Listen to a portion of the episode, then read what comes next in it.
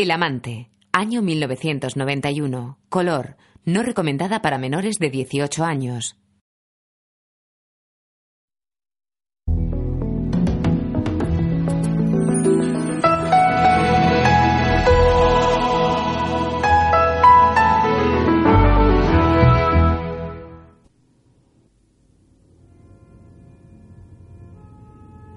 Claude Berry presenta una película de Jean-Jacques Sano. Con Jane March en el papel de la chica y Tony Leng como el amante chino. Los títulos de crédito aparecen sobre imágenes de piel, poros, vello y surcos de una cara. Es el rostro de la persona que escribe. El amante. Basada en la novela de Marguerite Duras. Adaptada por Gerard Bratch y Jean-Jacques Sano. Con Frédéric Meinenger como la madre, Arnaud Giovanetti como Pierre y Melville Polpot como Paul. Música Gabriel Yared.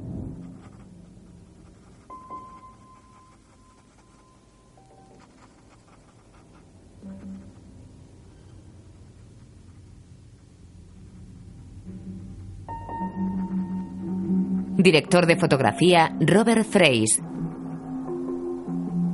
Diseño de vestuario Yvonne Sassinot de Nestlé. La cámara nos muestra las gafas de la escritora, la pluma deslizándose sobre el papel, la pantalla de cristal de la antigua lámpara de mesa y una torre de libros en cuyo lomo leemos el nombre de Marguerite Duras.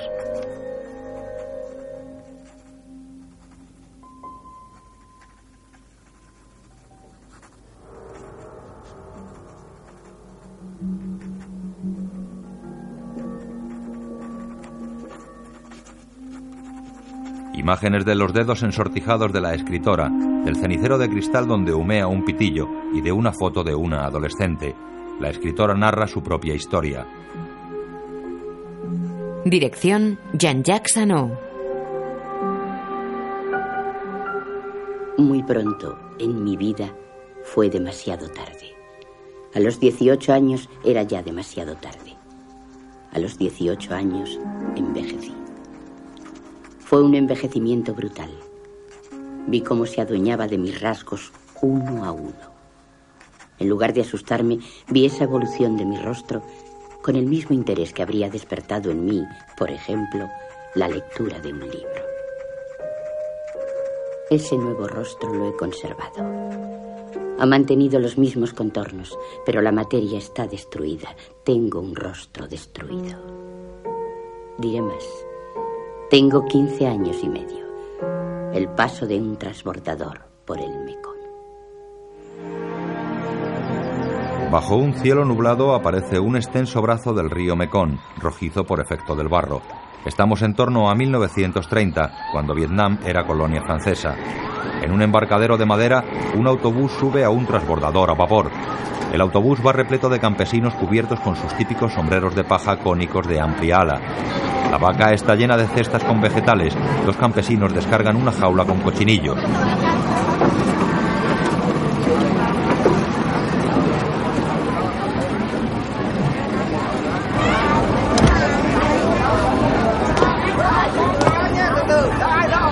Del autobús sale una adolescente francesa con un leve vestido de tirante sobre sus hombros desnudos y un sombrero de hombre color claro con cinta negra. Apoya sus finos brazos y uno de sus pies en la barandilla del transbordador y mira indiferente hacia el agua. Mirad, tengo 15 años y medio. La chica lleva el pelo negro recogido en dos trenzas atadas con grandes lazos. Su cara es redonda como la de una muñeca, con ojos almendrados, labios carnosos y nariz respingona. Su fino cuerpo está enfundado en un leve vestido que le queda grande.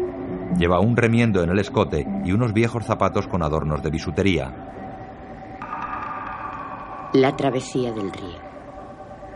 Al llegar a Saigón es como si hiciera un viaje, sobre todo cuando tomo el autobús. Ese día era el final de las vacaciones escolares. Ya no sé cuáles. Había ido a pasarlas en Sadek con mis dos hermanos, en la casa de mi madre, que está detrás de la escuela. En el horror de la casa de Sadek. Días atrás, en casa de su madre, es de noche. Un sirviente entra con una bandeja. La chica y sus dos hermanos cenan bajo la tenue luz de una bombilla. Llueve. El sirviente nativo hace una reverencia y sale. La chica, con el pelo suelto y enmarañado, mira despectivamente a su hermano mayor.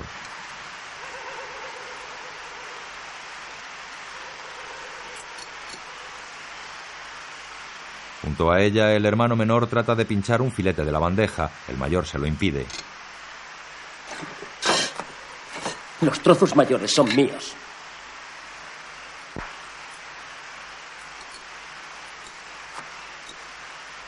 ¿Por qué son tuyos? Porque así es como es. Ojalá te mueras. La chica se levanta tirando su silla y marcha a su cuarto. En la sala aneja al comedor, la madre lee sobre una mesa de despacho. Junto a ella la criada cose sentada. En la mesa del comedor el mayor mira con insolencia a su hermano que come con la cabeza agachada.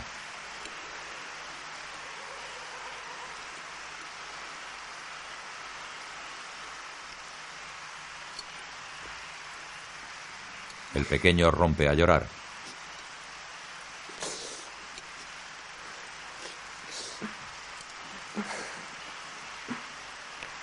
Se va.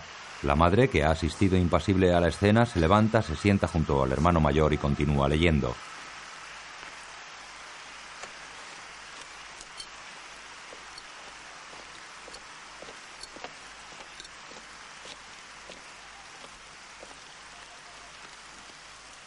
Fuera, en el descuidado jardín, la chica busca al hermano menor que está llorando tras unos arbustos.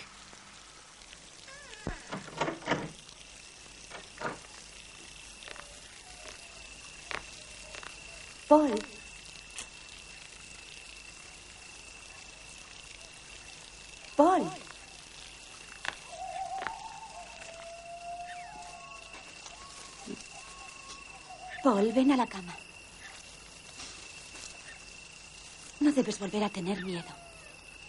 Ni de Pierre, ni de nada. Nunca más, ¿me oyes? Nunca más. Después la chica entra en el dormitorio, atraviesa la mosquitera que rodea la cama y se acuesta junto a su madre.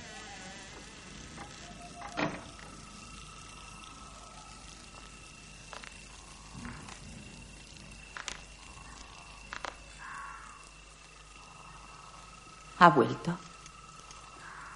Está ahí en la galería. Está durmiendo fuera, en la estera. No quiere ir a su habitación. Tiene miedo de Pierre. A mí que esté fuera es lo que me da miedo. Temo que se vaya, que se pierda. Puede ocurrir con un niño así. Eso no es cierto. No tienes miedo por Paul, solo por Pierre. ¿Por qué le quieres tanto a él y a nosotros no? Tú nunca... Quiero a mis tres hijos del mismo modo. Eso no es cierto, no es cierto. Responde por qué le quieres tanto a él y a nosotros no.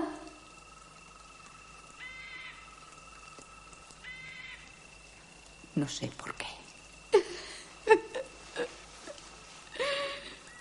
Se abraza a su madre que le acaricia la cabeza. Ayer escribí a Saigón para pedir la repatriación de Pierre. Le mando otra vez a Francia. ¿Estás contenta? Ha vuelto a robar en el fumadero de opio. No puedo seguir pagando sus deudas. Se acabó. Ya no es posible más. Al día siguiente un criado arranca el coche. Mamá, date prisa o perderé el autobús. La chica se asoma al aula donde su madre da clase, luego va hacia el coche.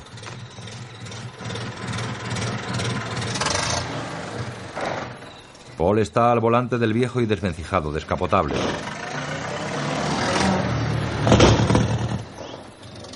Sentado en la barandilla del porche, Pierre les ve partir. Luego se levanta, entra en la casa y abre un armario ropero.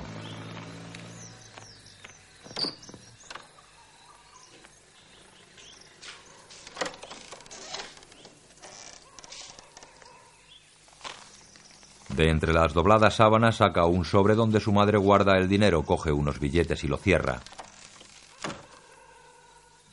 Se pone un sombrero y sale, mientras el coche con Paul, su madre y su hermana atraviesa la plaza de Sadek, llena de tenderetes y llega a la parada del autobús que va al transbordador.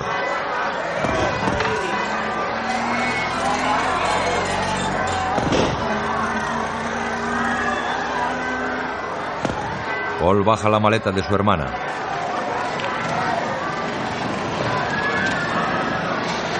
Adiós, Paul.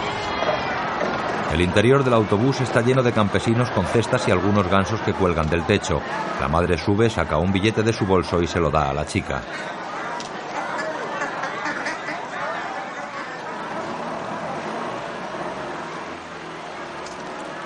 Cuídate. Sí, mamá. ¿Cuándo volverás? El martes de carnaval, ya te lo he dicho. Ah, sí, no me acordaba. La madre la besa y baja del autobús. Paul contempla la partida por la carretera de tierra y barro rojizo.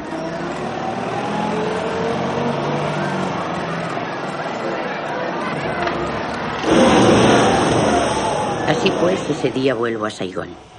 Llevo mis zapatos de lamé dorado y mi sombrero de hombre. Ninguna mujer, ninguna chica lleva un sombrero de hombre en la colonia en esa época. Tampoco ninguna mujer nativa. Ese sombrero nunca me separo de él. Tengo eso, ese sombrero que me hace enteramente suya. Ya no lo abandono. La acción vuelve al principio cuando el autobús montaba en el transbordador, en el momento en el que la chica sale del autobús y se apoya en la barandilla mirando al agua. Justo entonces un elegante coche negro pide paso entre la multitud para subir al barco.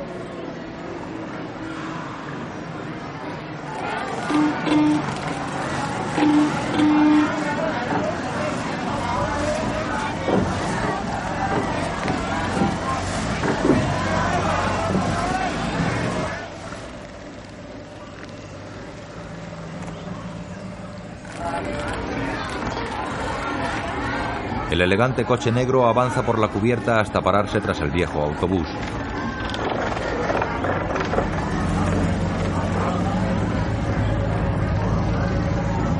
Una vez embarcado el coche, el transbordador parte hacia la otra orilla del ancho y rojizo Mekong.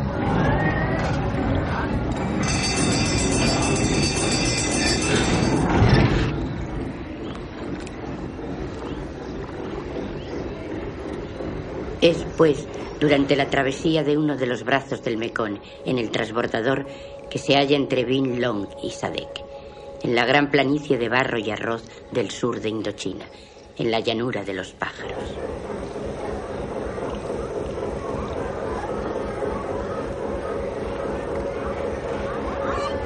Un chofer uniformado está al volante mientras en el asiento trasero se vislumbra la silueta de un hombre que mira fijamente a la muchacha.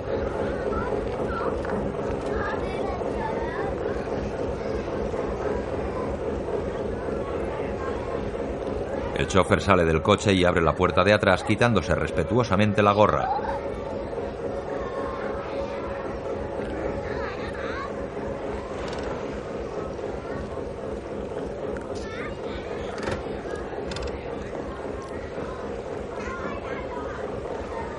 El viajero sale del automóvil. Es un joven oriental vestido con un elegante traje blanco. Sus facciones son finas y su aspecto delicado. Saca un pañuelo y se limpia el sudor con cuidado. Gira a su derecha y mira sin tapujos hacia la joven francesa.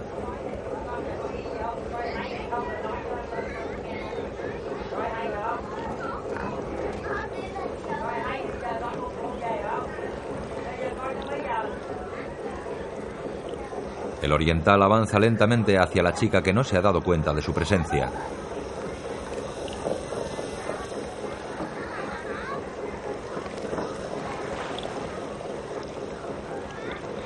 Llega a la barandilla junto a la chica y la mira. Extrae una pitillera de oro de un bolsillo interior de su chaqueta, la abre y la ofrece a la muchacha.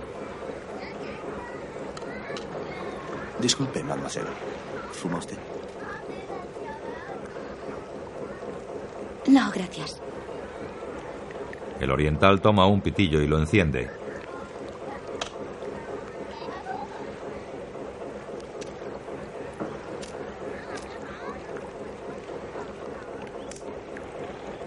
Ella lo mira de reojo. Él titubea antes de hablar.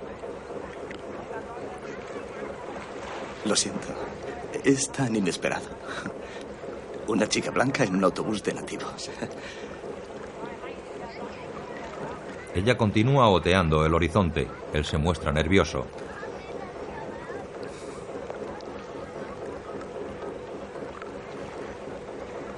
Me gusta su sombrero. Es original. Un sombrero de hombre en una chica.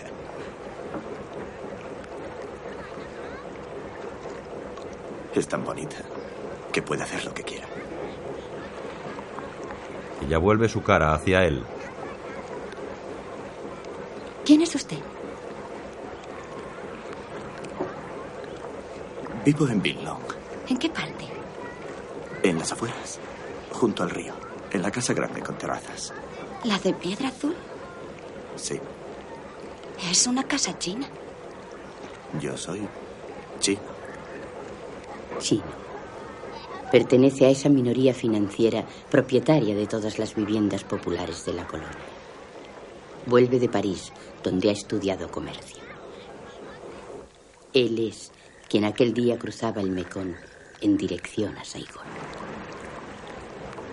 Si quiere, puedo llevarla a Saigon.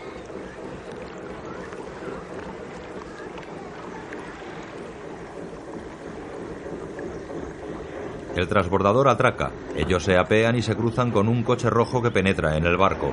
Una elegante dama europea va en su interior.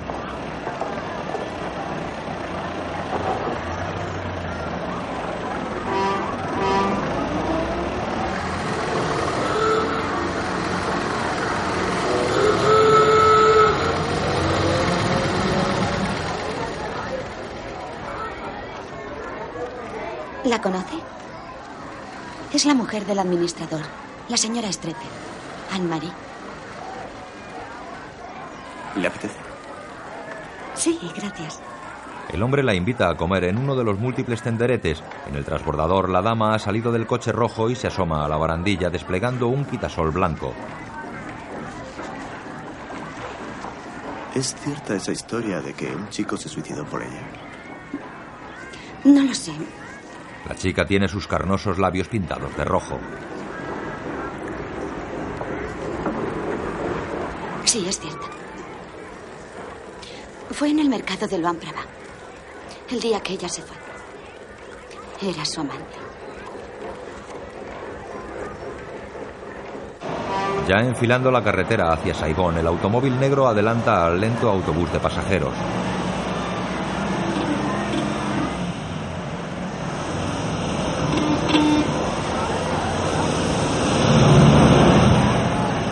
Dentro del coche, la chica mantiene su mirada fija en el paisaje. El hombre vuelve a sacar su pitillera de oro, coge un cigarrillo y lo golpea contra la tapa.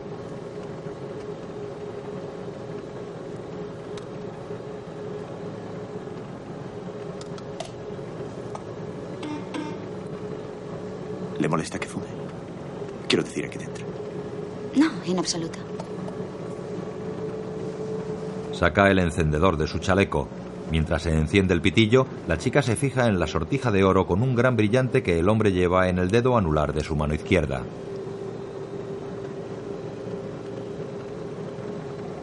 Estudia en el Instituto de Saigón. Sí, pero duermo en otro lugar. En el pensionado Liotti. ¿Le gusta estudiar? Sí, lo encuentro interesante.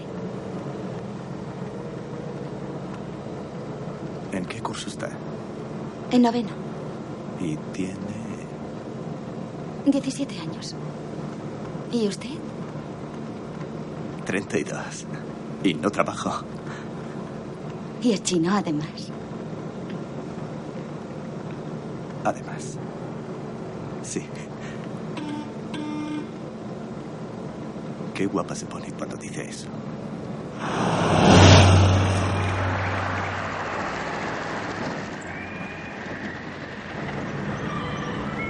El coche circula por una carretera de tierra bordeada por arrozales y por tupidos palmerales selváticos.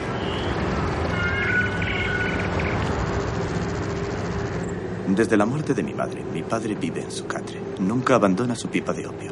Ya casi ni siquiera come. Nunca sospeché que se amaran tanto. hace unos 10 años que se ocupa de sus negocios así. Desde la cama. Solo mira el río. ¿Sabe? Sí. Echo de menos París.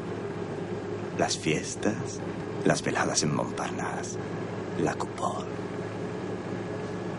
¿Conoce usted la Coupole? Fui a Francia una vez, al norte, cerca de la frontera belga. Solo conozco esto. El Mekong, Saigón. ¿Le gusta Saigón? Sí, me gusta Saigón. Yo adoro Saigón. Cholen sobre todo. Cholen es como China. El coche se balancea al cruzar un puente construido con tablones de madera.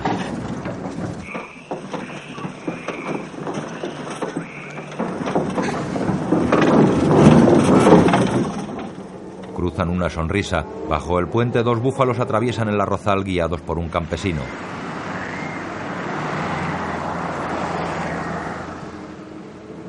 Ella lleva su mano izquierda apoyada en el asiento. El joven chino titubea, luego coloca su mano derecha en el asiento.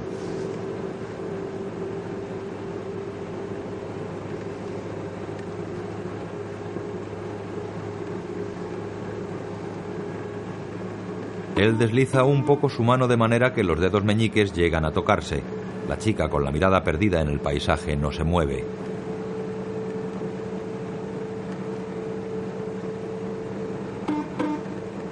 Con gran sutileza avanza ligeramente la yema de sus dedos y acaricia levemente los dedos de la chica.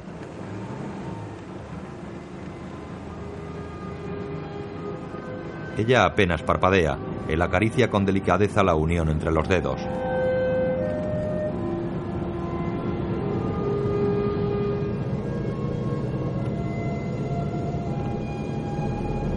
La chica sigue sin moverse, pero sus labios se entreabren y la expresión de sus ojos se abandona.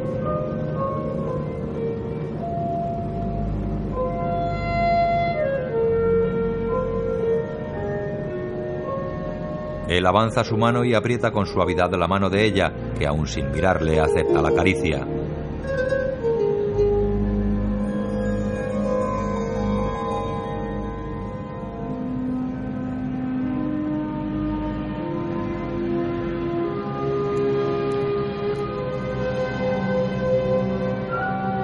Él abre los dedos de la chica y los entrecruza con los suyos apretándole la mano. Ella responde al apretón y cierra sus ojos.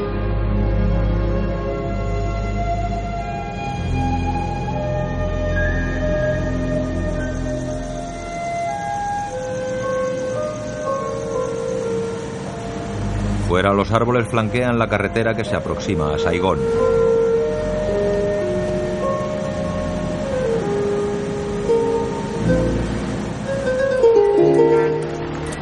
Ya en la capital el coche gira en una plaza en cuyo centro hay un kiosco de música.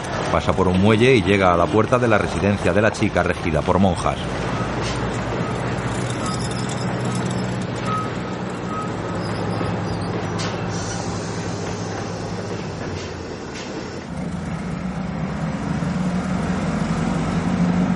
Ella tiene la respiración entrecortada. Él retira la mano de la parte alta de su muslo. Es aquí. Sí.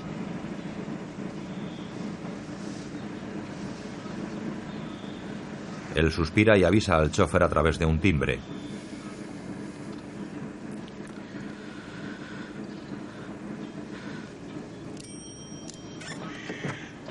El chofer sale, saca la maleta de la chica y le abre la puerta.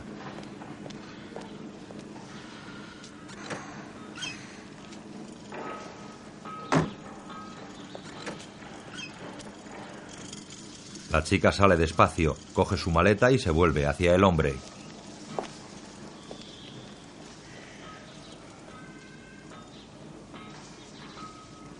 Adiós.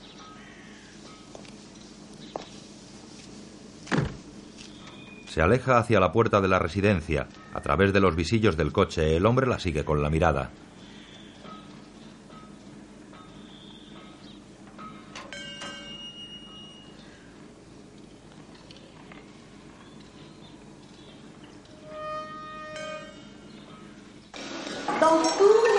El comedor de la residencia está repleto de niñas vietnamitas.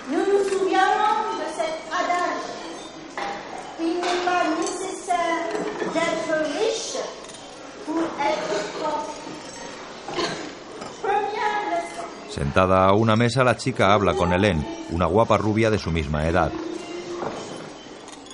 ¿Has llegado antes de lo que sueles? Me ha traído un hombre que conocí en el transbordador. Un hombre chino.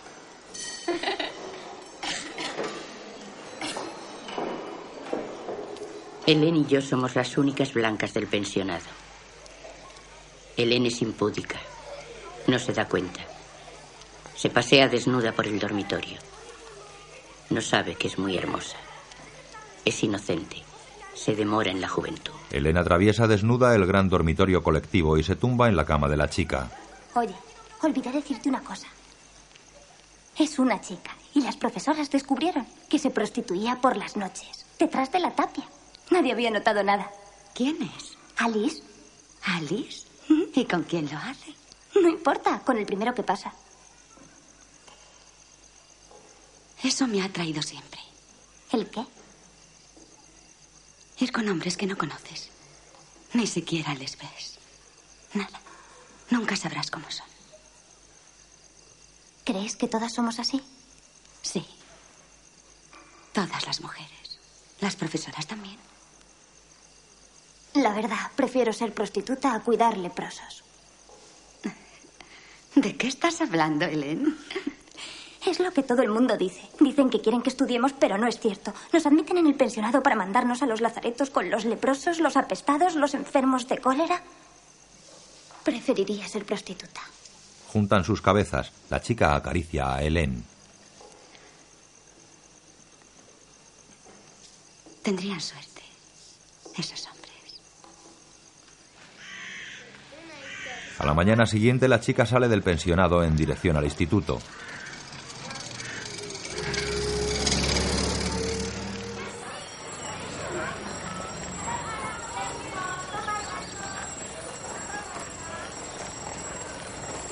Al llegar a sus proximidades se detiene. Al otro lado de la calle está el coche negro.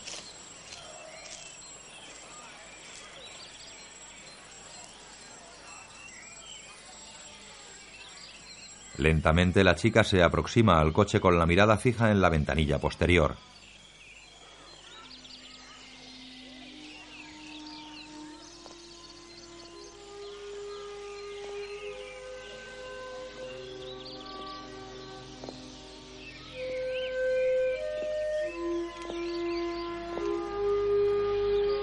Desde dentro el hombre la mira con cierto rubor. Ella aproxima su rostro al cristal.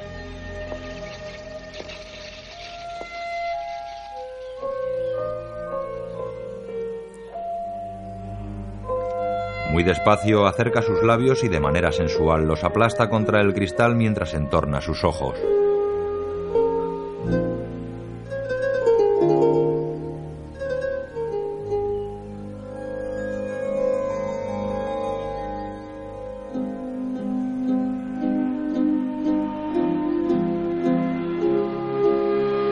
Él mira la acción del beso como recibiéndolo en su propia boca.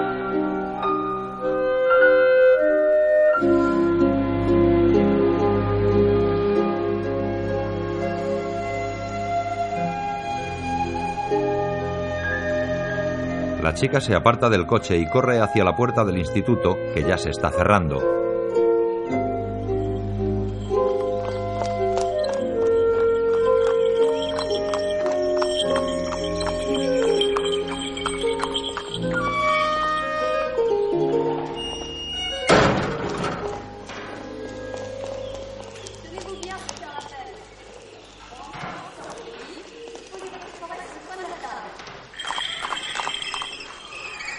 Anochecer sale del instituto y camina hacia la residencia.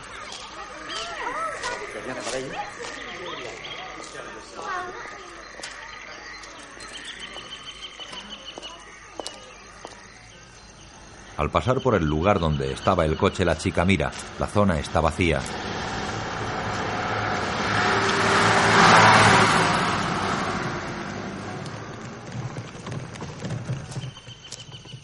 Dormitorio comunal, en su cama rodeada por la mosquitera, la chica no puede dormir. Sus dedos se acarician el sexo, mientras los ventiladores del techo se mueven incesantes.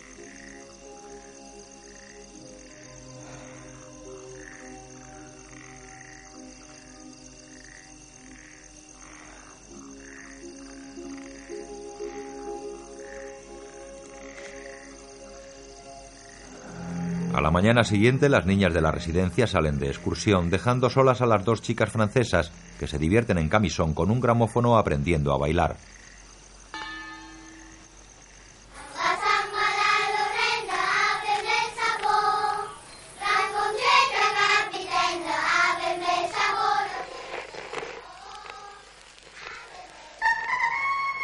Yo soy el torero y tú el toro. La vista al frente, los hombros derechos.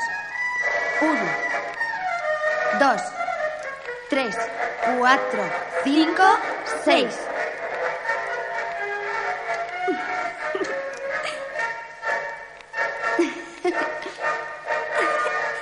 Mira por encima de mi hombro. Más atrás. Brazos rígidos. Mete el culo. Y uno, dos, tres, cuatro, cinco, seis, siete, ocho. Y uno, dos, tres, cuatro, cinco, seis, siete, ocho. Y uno. Ocurrió muy pronto aquel día. Un día de fiesta. Un jueves. Aquel jueves por la tarde fue al pensionado. Vino a esperarla en su gran automóvil negro. Con los zapatos en la mano, la chica sale de la residencia y se dirige al coche parado al otro lado de la calle.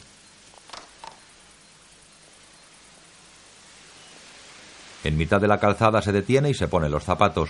Luego camina al coche. El chofer se apresura a abrir la puerta. Desde una ventana su amiga la observa.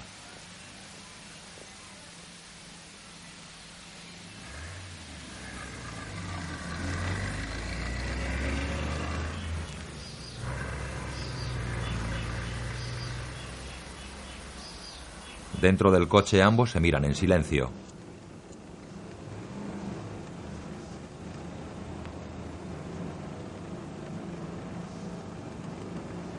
Pasan por la plaza del kiosco de música, cruzan un viejo puente sobre un canal y se internan en el barrio chino de Cholen.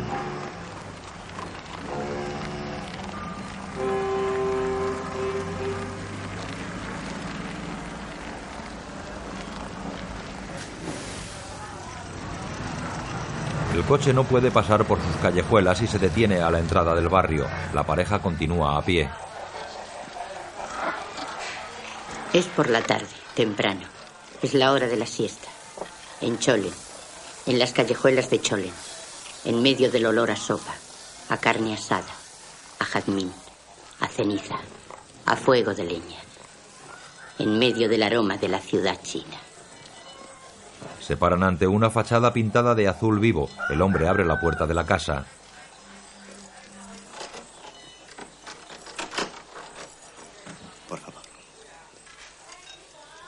Entran. Es una pieza única con una gran cama en el centro. Las lamas de madera de las contraventanas dejan pasar rendijas de luz y los ruidos de la acera próxima.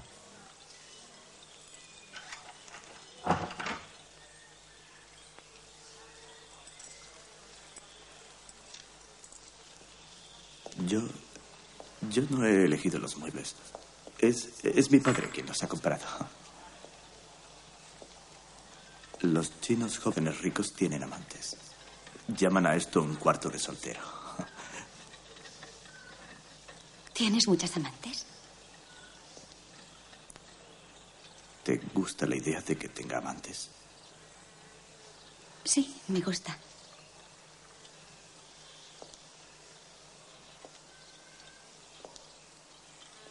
Así que me has seguido hasta aquí como hubieras seguido a cualquier otro. No puedo saberlo. Aún no he seguido a nadie hasta una habitación.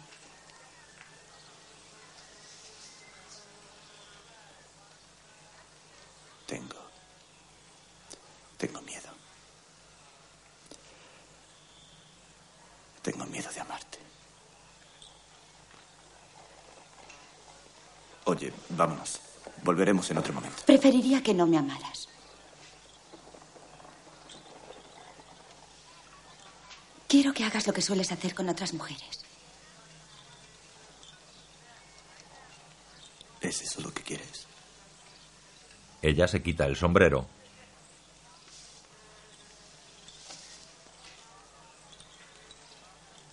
Sí.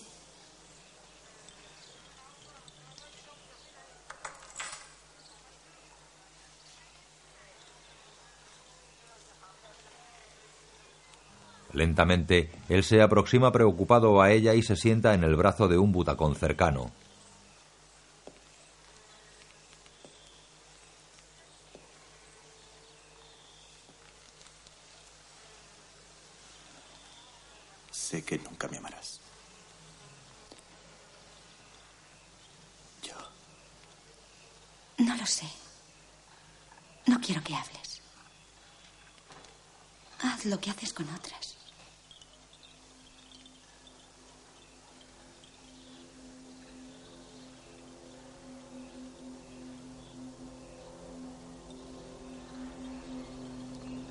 Embelesado, la toma por los hombros atrayéndola levemente.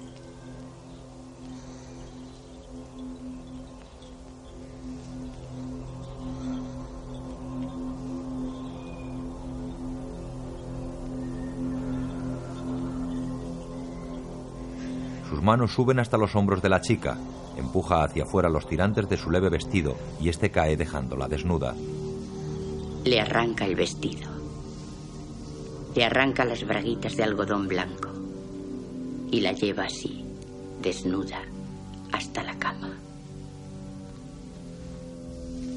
El hombre se quita la chaqueta y se inclina sobre el desnudo cuerpo adolescente.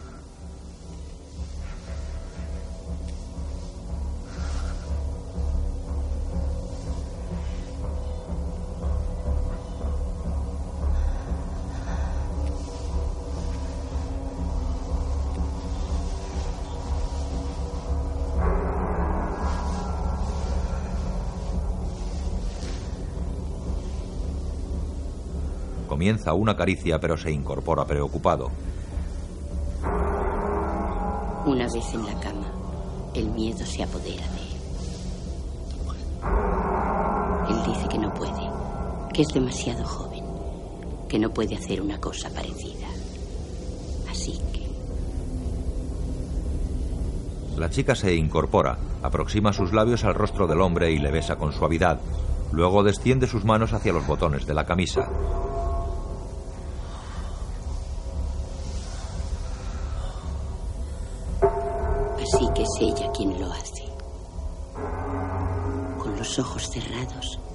Le desnuda botón a botón, lentamente.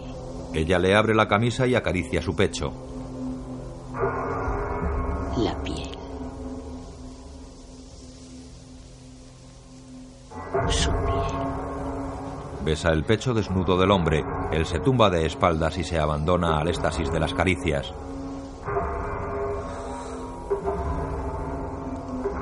La piel es de una suavidad suntuosa. El cuerpo es lampiño, sin más virilidad que la del sexo. Ella no le mira la cara. Le toca, toca la dulzura del sexo, de la piel. Acaricia el color dorado, la novedad desconocida. Él se incorpora y termina de desnudarse mientras la besa.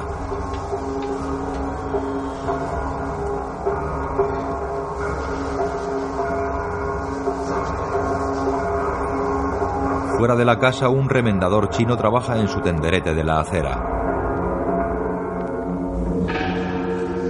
Dentro, el hombre ya desnudo se coloca entre las piernas abiertas de la chica y la penetra lentamente presionando con delicadeza.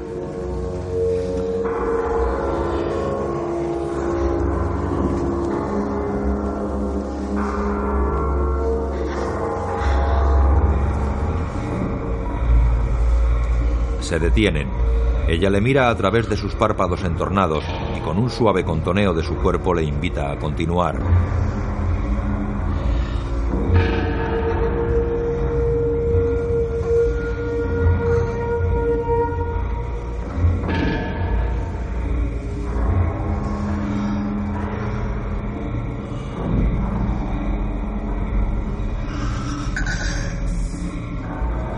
Empuja con fuerza mientras la chica le acaricia nalgas y espalda.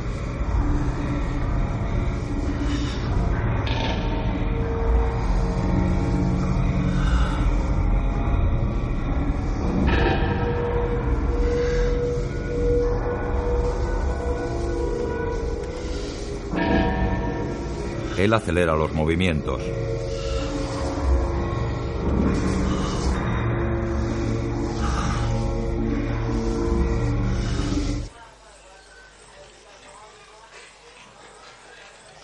Aún veo ese lugar de infortunio, de placer.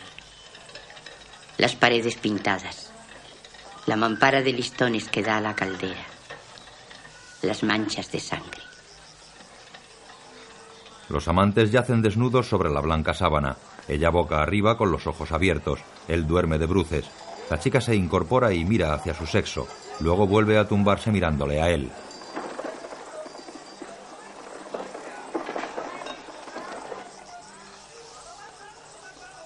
Lo recuerdo perfectamente. La habitación oscura está envuelta por el interminable clamor de la ciudad. Es arrastrada por la ciudad, por el fluir de la ciudad. Acaricio su cuerpo en medio de ese fragor, de ese ir y venir del exterior. El mar, pensé, la inmensidad.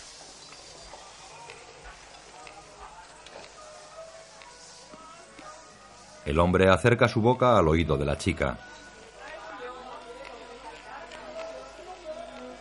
¿En qué estás pensando? Están muertos. Ahora ella está en pie dentro de un barreño lleno de agua. Agachado ante ella, el hombre le lava el sexo.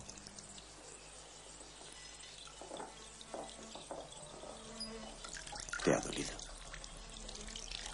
No.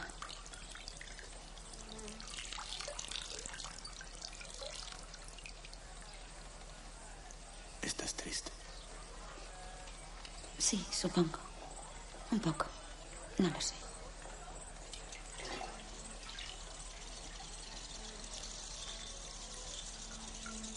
Es porque hemos hecho el amor de día. Cuando hace más calor. No. Soy yo. Siempre estoy un poco triste.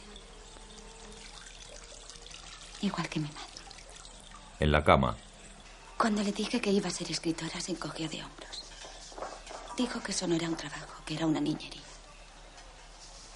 Mi madre quiere que estudie matemáticas, que gane mucho dinero. ¿Qué quieres escribir?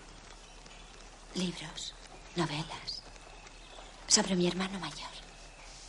Para matarle, para verle sufrir, para hacerle morir. Sobre mi hermano pequeño, para salvarle. Y sobre. Sobre la tristeza de mi madre. Sobre la falta de dinero, sobre la vergüenza. Sé de la mala suerte de tu madre y de las tragedias que ha vivido ¿Cómo lo sabes?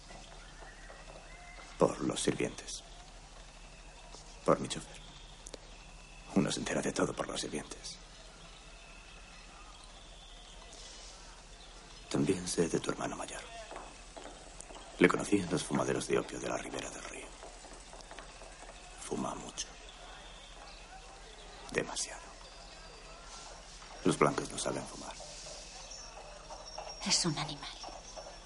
Me da miedo. Roba a mi madre para ir a fumar. Roba a los sirvientes.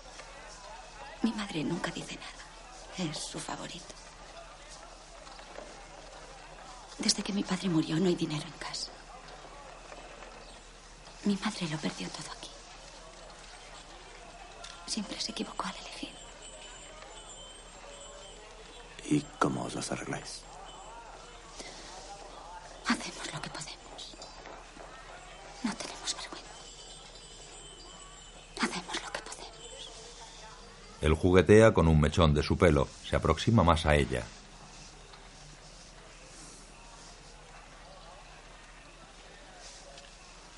Has venido porque tengo dinero. No lo sé.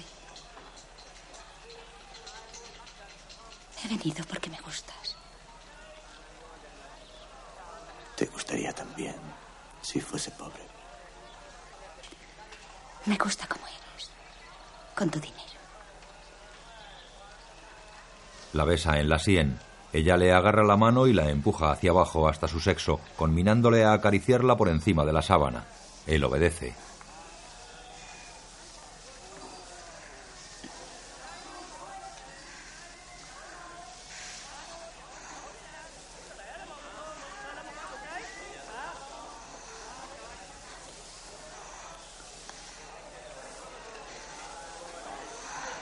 El hombre retira la sábana y se tiende sobre ella besándola con ansiedad. Quiero llevarte lejos. Me gustaría llevarte lejos. Contigo. No puedo irme sin mi madre. Soy demasiado joven. No puedo irme sin mi madre ni sin mi hermano pequeño. Vuelve a penetrarla.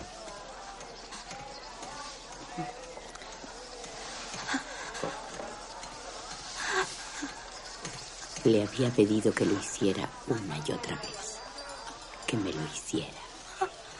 Y él lo había hecho. Lo había hecho en la untuosidad de la sangre. Pienso, lo tiene por costumbre. Es eso lo que hace en la vida, el amor. Solo eso. Tengo mucha suerte, es evidente. Es como si esto fuera su profesión.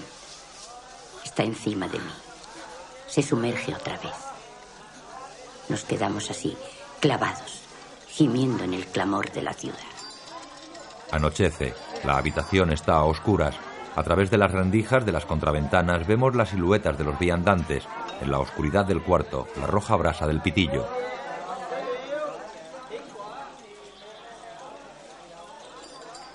Sabes, recordarás esta habitación toda tu vida. Hayas olvidado mi rostro, mi nombre.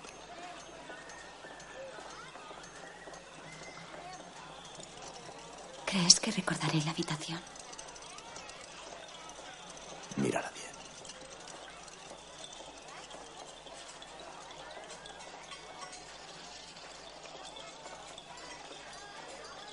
Es como todas. Así es. Como siempre. La pareja atraviesa la multitud que inunda el barrio de Cholen transformado en un mercadillo.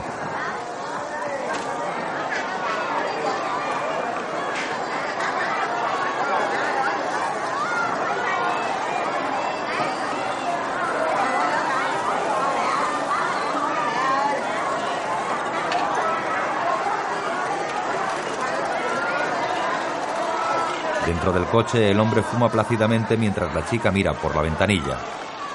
Me pregunto cómo he tenido el valor de ir al encuentro de lo prohibido con esta calma, con esta determinación. Cómo he conseguido llegar hasta el final de la idea. Cómo he podido lograr tanto placer para mí sola con este desconocido.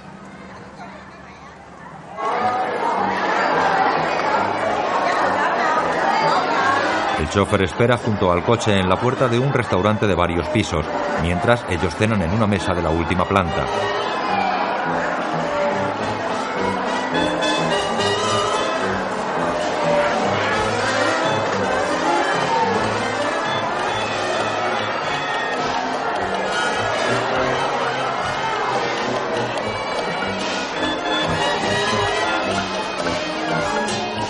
El ambiente está cargado. Un pianista y un violinista amenizan a los comensales desde una tarima del fondo. La chica lleva el pelo suelto.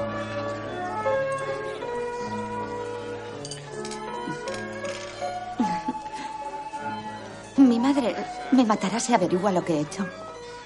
Y mi hermano te matará. Imagínate, con un hombre chino. Él sonríe mientras bebe el vino tinto de su copa. Desde pequeña mi madre me dijo que aquí en las colonias una chica que ha dejado de ser virgen no puede encontrar marido. ¿Crees que es cierto? Sí. Tu madre tiene razón. No sería posible después de esta. de esta deshonra. Por ejemplo, si quisiera casarme contigo, no nos lo permitirían. No podemos tolerar esa idea. Soy chino. Lo siento. Después de lo que hemos hecho, el matrimonio entre nosotros sería imposible. Entonces es mejor así. Eres chino y no me gustan los chinos demasiado.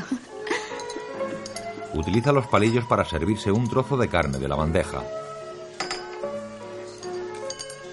Él sonríe, apaga su pitillo y mira la factura. Con gesto elegante saca la cartera y deposita varios billetes en la bandejita.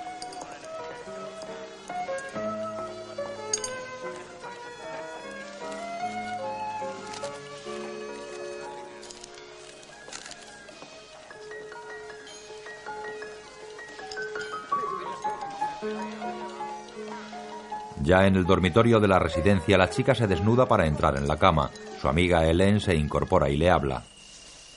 Eh. Oye. ¿Puedo ir a tu cama? No. Ahora no. Te lo contaré mañana. Levanta la mosquitera y se mete en la cama.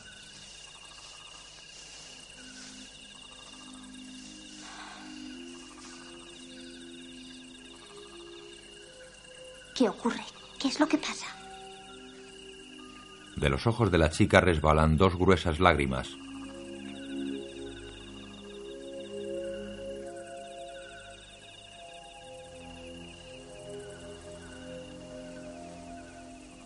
Es otro día, la chica sale del instituto. En la puerta le espera el chofer al pie del coche negro.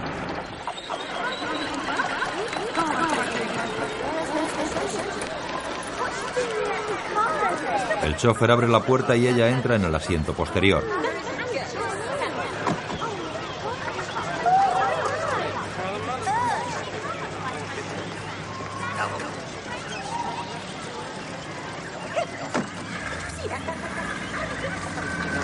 Arrancan y llegan al barrio de Cholen.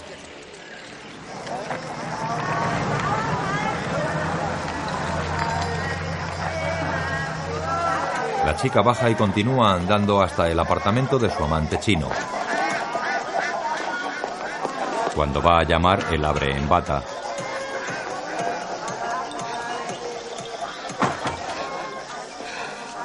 Él la abraza y manosea con pasión.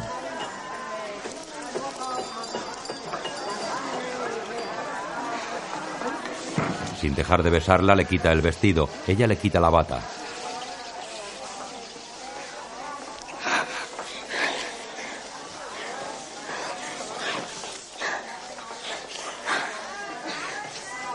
Ella responde aún con mayor pasión, cae en el suelo y allí mismo, junto a la puerta, la penetra con fuertes empujones.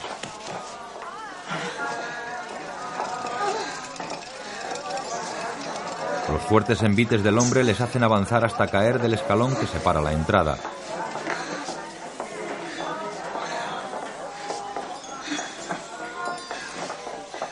Continúan rectando por efecto de las acometidas hacia el centro de la estancia.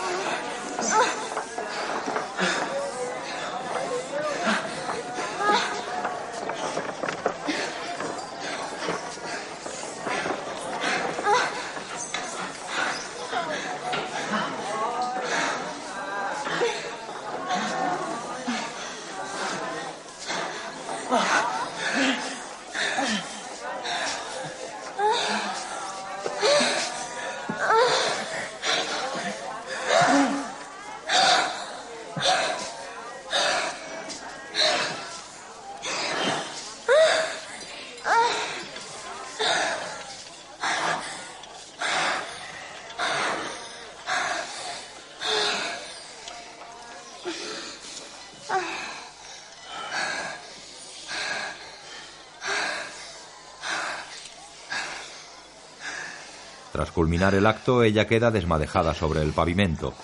Él besa los pequeños senos y el vientre de la chica para después quedar tendido junto a ella.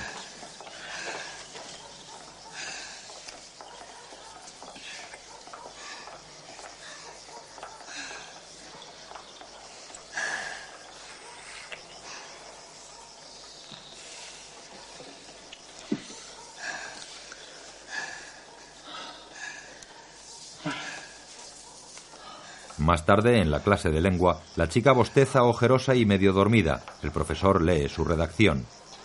À Dubélé, le joli, le maniéré, l'érudit, s'oppose la sincérité expressive de Ronsard. Il est le poète de la tristesse souriante, le peintre de la mélancolie tendre. Il dit avec émotion la brièveté de nos bonheurs terrestres. Il nous invite à en jouir avant que le malheur et la mort ne fondent sur nous. Il est l'âme ardente de la Pléiade. El profesor se acerca y le devuelve el ejercicio. No seas tímida. Es un trabajo excelente. Nous avons ensuite De noche los amantes cenan en un restaurante junto al canal. Ella es la única heredera y yo soy el único heredero. La fecha se fijó hace años. También por esa razón he vuelto de Francia.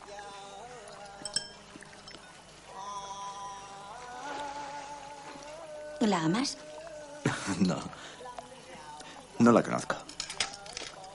Entre nosotros, los matrimonios los deciden las familias. Mm. Sabemos que un futuro común es impensable. Y por eso hablamos del porvenir de una forma casual, indiferente, distanciada. Las dos familias se reunieron para ocultar su riqueza. Mm. Hasta tal punto es costumbre en la antigua y moderna China Mm. que no pensamos que pueda hacerse de otra manera. En el dormitorio de la residencia, en la cama junto a Hélène, No ha trabajado nunca. Dice que si fuera pobre sería terrible. Sería demasiado vago para trabajar. Es el opio que le quita la fuerza. No. Es el dinero lo que le quita la fuerza. Él no hace nada. Nada. Solo el amor. Lo gracioso es que es así como yo le deseo. Hélène la coge de la mano.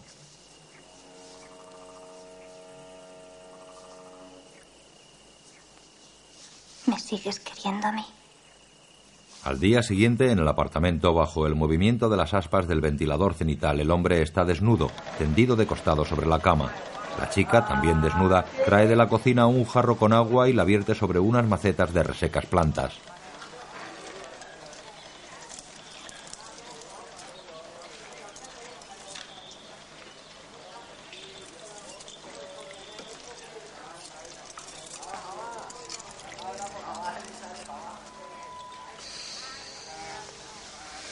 Recuesta junto a él y besa con delicadeza su nariz, su cuello y su boca. Después baja la mano hacia su sexo.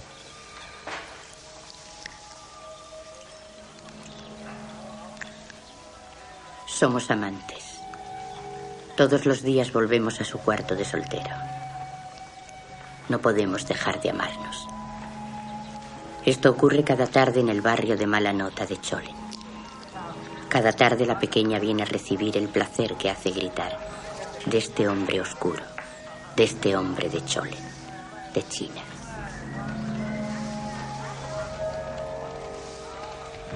Despacio monta sobre él empujando la pelvis contra su sexo. Él acaricia las nalgas de la chica.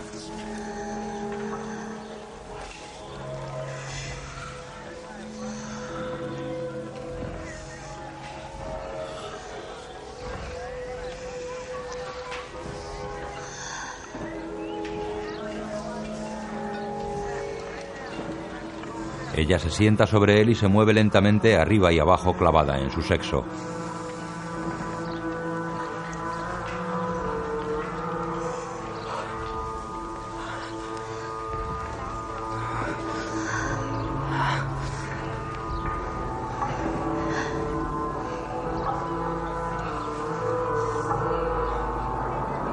Con los ojos entornados él se deja hacer.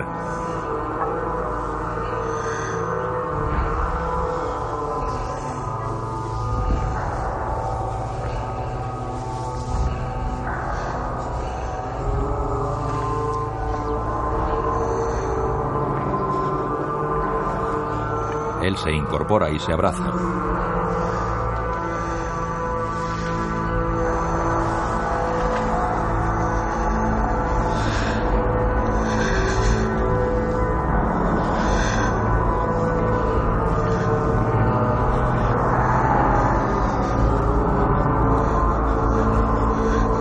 Luego ruedan sobre la cama convirtiéndose en un cúmulo de carne, piel y bocas que se arremolinan y confunden.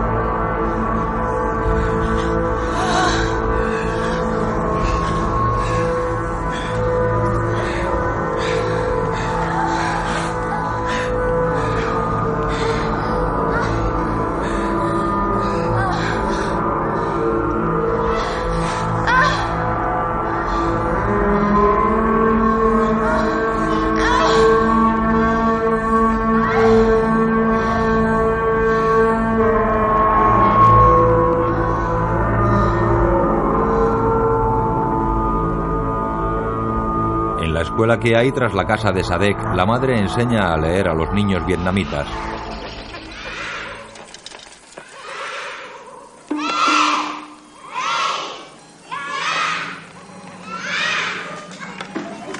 Desde el encerado, la madre ve como el coche negro deja a su hija en la puerta y se va.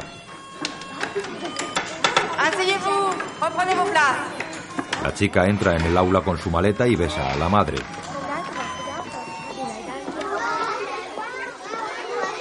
Hola, mamá. Atraviesa el selvático jardín donde está Paul. Hola, Paul. Pierre toca la armónica en el porche, pasa ante él sin mirarle y entra en la casa.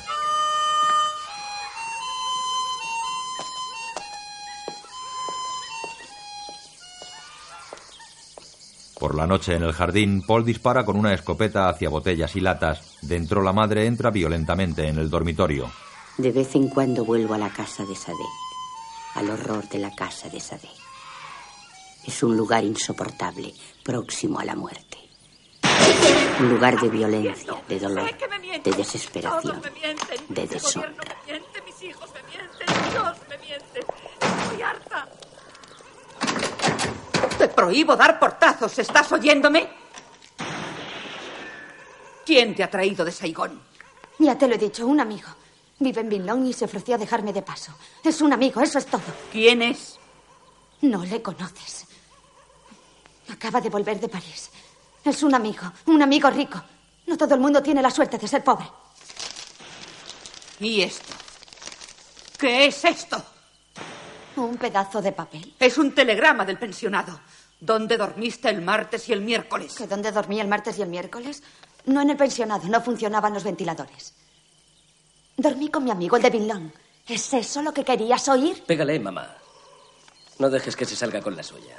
Pero es en la aridez de esa familia, en su terrible dureza, en donde me siento más profundamente segura de mí misma, en lo más profundo de mi esencial certidumbre. Llevo en mi carne nuestra común historia de ruina y de vergüenza, de amor y de ¿Sabes qué odio. aspecto tienes desde... Tu hija parece una puta. ¡Eh, ya basta! ¡Deja de disparar! Sigo en esta familia. En ella, con exclusión de cualquier otro lugar, es donde habito. El vestido era tuyo, mamá, y los zapatos tú me los compraste. Los llevo hace meses. Estaban rebajados, las rebajas de la calle Catinat. Lo haces a propósito. ¿Ves en qué estado estoy por culpa tuya? Es como si te alegraras encima. Si ya no confías en mí, sácame del pensionado. Además, yo no te pedí estar sola todo el año en Saigón. La madre puede ser muy feliz a veces. El tiempo del olvido, el que lleva a fregar la casa, puede bastar para la felicidad de la madre. Toca el piano, canta, ríe. Y todos piensan que se puede ser feliz en esta casa desfigurada, que de pronto se convierte en un pantano, en un campo de la ribera del río, en un vado, en una playa. Lanzando grandes cubos de agua que inundan la casa, todos hacen limpieza, mientras la madre toca y canta al piano. Pierre va al ropero y saca el sobre donde su madre guarda el dinero. Está vacío.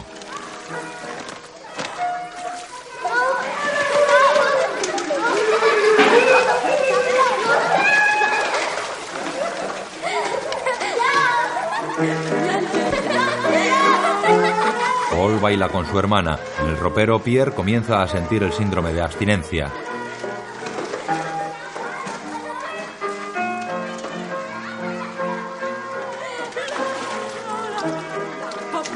Arreglados y trajeados, toda la familia se dirige a Saigon montados en el viejo descapotable.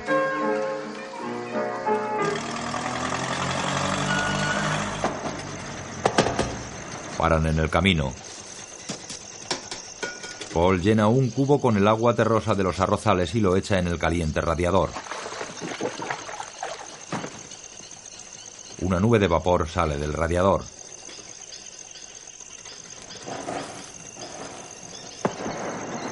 Paul monta y continúa en el viaje. Llegan a Saigón, giran en la plaza del kiosco de música y entran en el restaurante donde el hombre chino les espera. Mis respetos, madame. Mi madre, Intenta besarle la mano, pero se la retira. mi hermano Pierre Le miran insolentes sin darle la mano. y mi hermano Paul. Se sientan a la mesa. El chino acerca la silla a la madre. Los sábados por la noche hay mucha gente. ¿Tomarán un aperitivo? Sí, tres martel perrier y una botella de vino de arroz. Sí, señor. Mientras el chino habla, nadie le hace el menor caso. Todos centran su atención en la comida. Salimos de China cuando Sun Yat-sen instauró la república. Mi padre vendió todas sus tierras a los japoneses, que ya habían tomado Manchuria. Todas sus casas, las joyas, todo. Para ir hacia el sur. Y mi madre, en el suelo, en la carretera, sin poder seguir caminando, dijo que prefería morir a... La madre y el hermano no deben saber nada. Se da por sentado que él está a mis pies, que voy con él por su dinero, que no puedo quererle. Y todo porque es chino, porque no es blanco. Mis hermanos devoran y no le dirigen la palabra. Yo tampoco le dirijo la palabra. En presencia de mi familia deja de ser mi amante. No deja de existir, pero ya no es nada mío. Se convierte en un espacio quemado, en un escándalo inconfesable, en un motivo de vergüenza que ha de ser ocultado. Han finalizado. La madre dormita. Los demás se miran aburridos.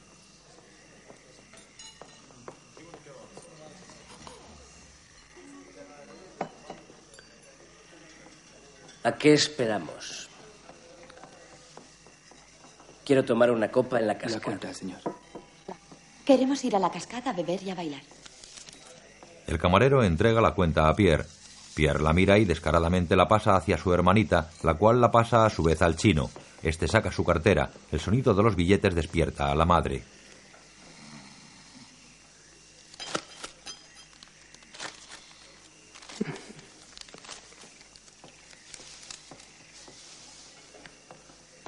Borracha, la madre mira los billetes con avaricia, luego ríe.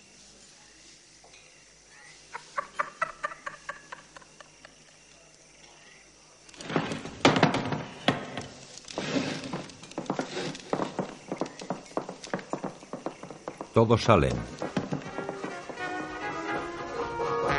Bailan en la pista de la cascada. Pierre se ríe del joven chino.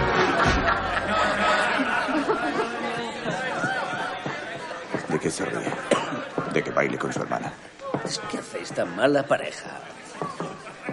No le haga caso. Está borracho, solo eso. ¿Qué pasa? ¿Es que no puedo reírme? ¿Quieres pelea? Cuidado, amigo. Hacen falta dos como tú para pelearse conmigo. Ah, no. Hacen falta más. Cuatro, por lo menos. No tiene idea de lo débil que soy.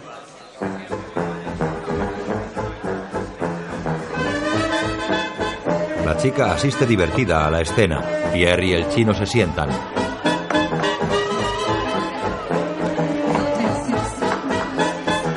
La chica se vuelve hacia Paul y le saca a bailar. Pierre se levanta y saca a bailar a una chica oriental, mientras la hermana baila de forma provocativa pegando su cuerpo al de Paul.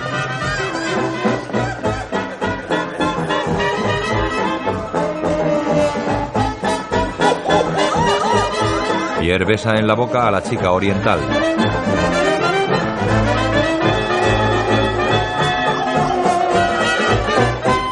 Madre lloriquea borracha sentada junto al joven chino. Deberíamos irnos. Perdónele, señor, perdónele.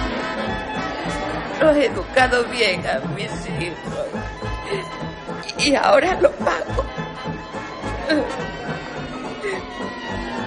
Yo soy la más perjudicada.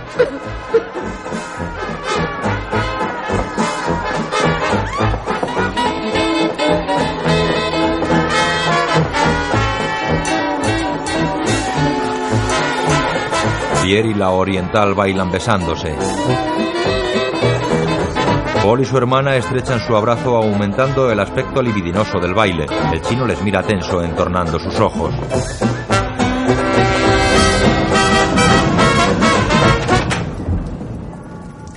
Los amantes entran en el apartamento y encienden la luz.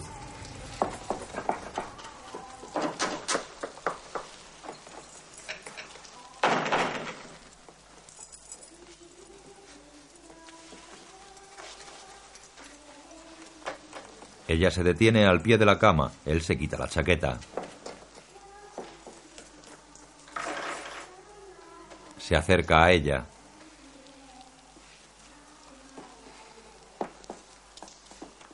La abofetea y la tumba en la cama.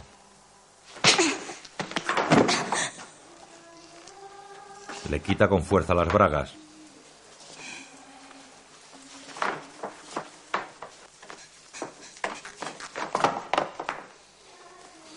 Se desabrocha el chaleco, la agarra por la cintura y la fuerza mientras ella permanece impasible jugueteando con su pelo.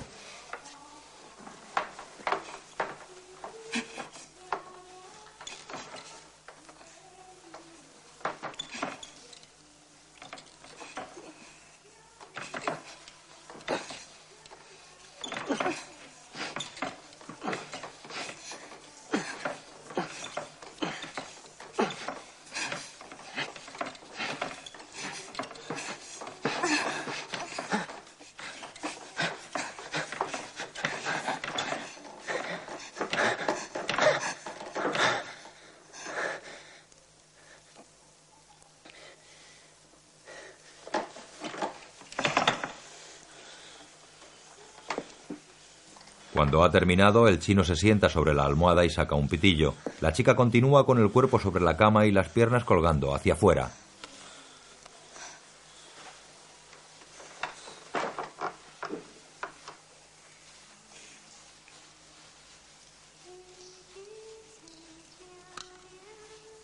¿Cuánto vale lo que hemos hecho?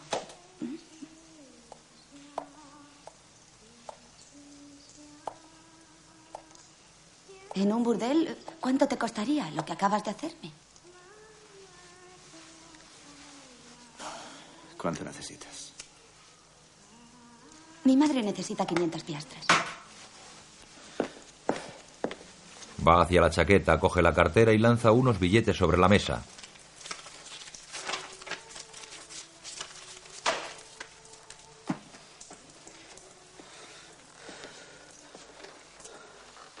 Desesperado se sienta en una butaca y echa su cabeza hacia atrás.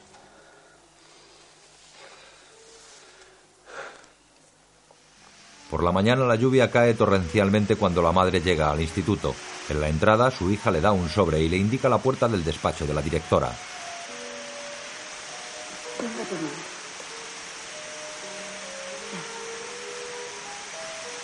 ¿Dónde está el despacho?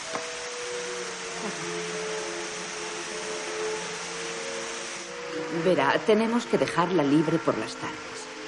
No decirle a qué hora ha de volver. Ni obligarla a ir de paseo con las otras compañeras. Ella siempre ha sido libre. Y si no lo fuera, se escaparía. Ni siquiera yo puedo hacer nada. Ella, ella siempre ha sido muy buena estudiante, a pesar de ser tan libre. La directora aceptó porque soy blanca y porque la reputación del pensionado exige que entre todas las mestizas debe haber algunas blancas.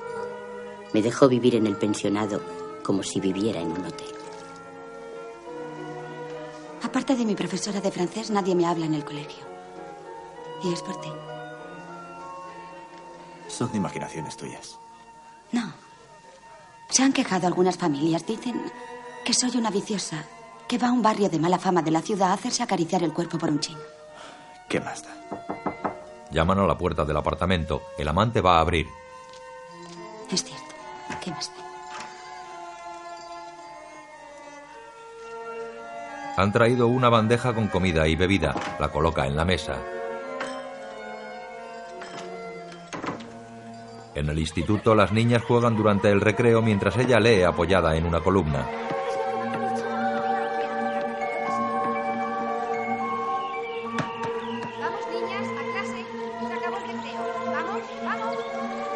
Las niñas entran en clase. Ella las sigue a distancia.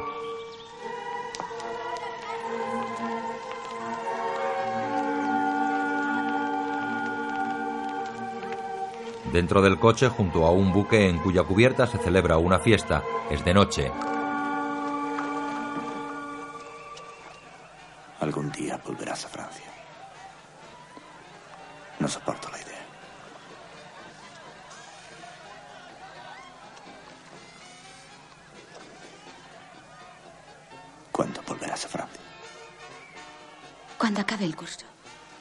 No es seguro. Mi madre tiene muchas dificultades para salir de aquí.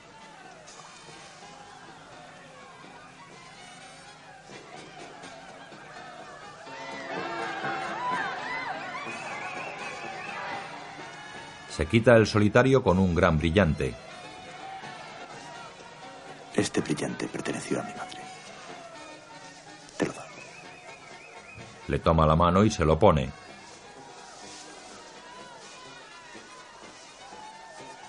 Llueve torrencialmente. El hombre chino sale del coche y un criado le lleva en una canoa hasta el embarcadero de un palacio de estilo chino.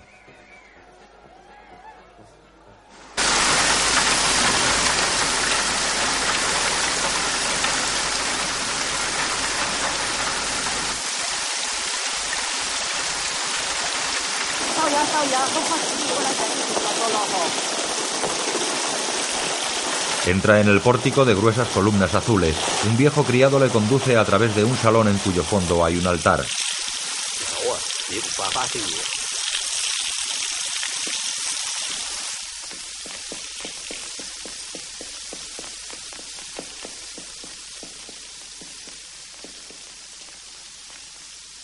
El criado enciende unas varitas de incienso y se las entrega. Con ellas ante el rostro, el hombre realiza reverencias.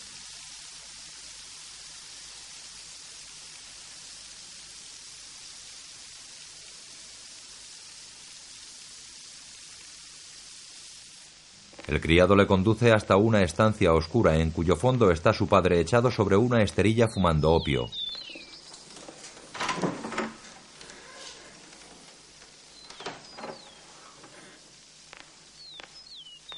Lao ya.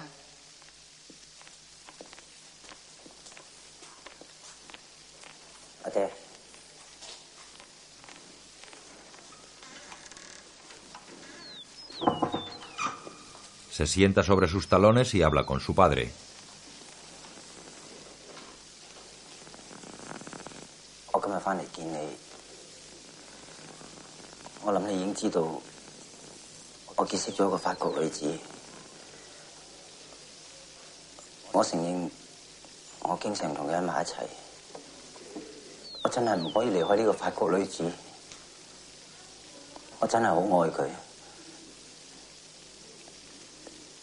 啦，請阿爹你准喺我哋正式結婚一年啦。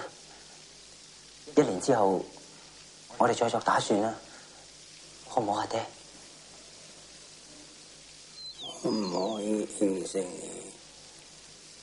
呢十年嚟，我已經安排好你作婚事。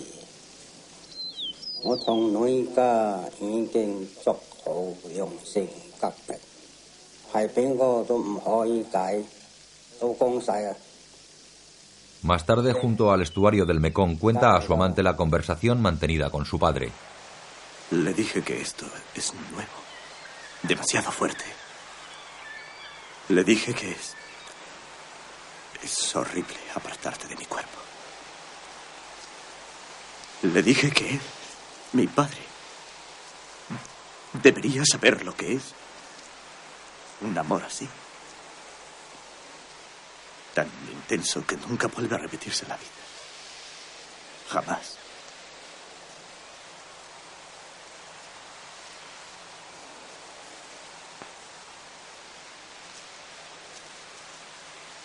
Quiere que me case con esa muchacha, a la que no he visto nunca.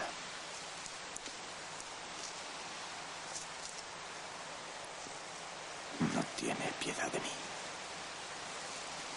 No tiene piedad de nadie. ¿Y tú? ¿Quieres casarte con ella? La cuestión no, no es si quiero o no quiero.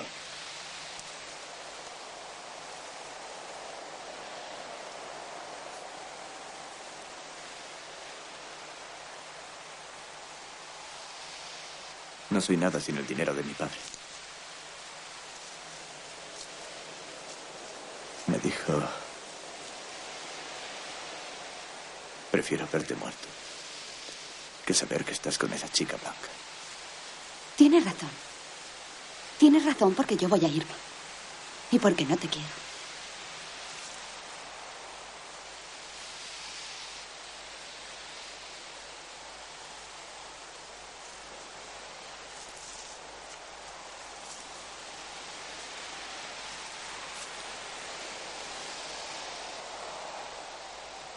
Mira, es aquí. Aquí es donde mi madre, cuando yo era pequeña, quiso construir una presa para proteger sus tierras. Quería ser rica por nosotros. Y gastó en ello todos los ahorros que le había dejado mi padre.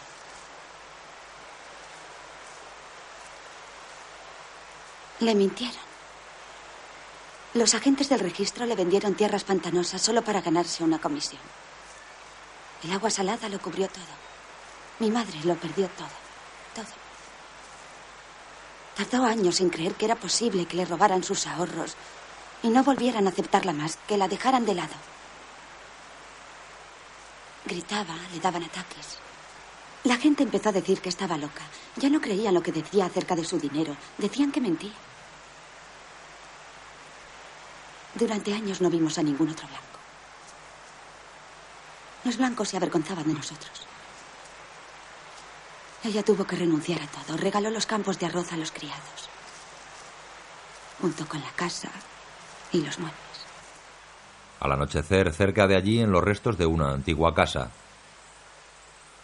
Nos sentábamos aquí, mi madre, mi hermano pequeño y yo, y mirábamos el cielo de Siam, más allá de las montañas.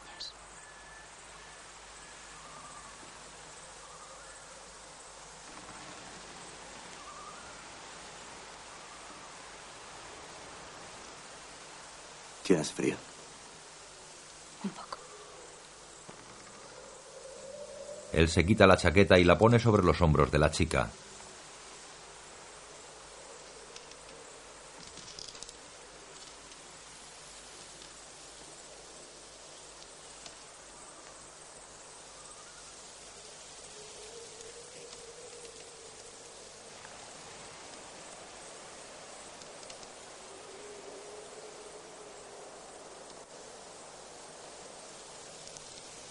Esa tarde lo supe. Supe solo eso. Que más tarde escribiría la vida de mi madre. Cómo la mataron los agentes del registro. Cómo la robaron los funcionarios del gobierno. Escribir. Eso es lo que vislumbro más allá del instante, en el gran desierto bajo cuyos trazos se me aparece la amplitud de mi vida.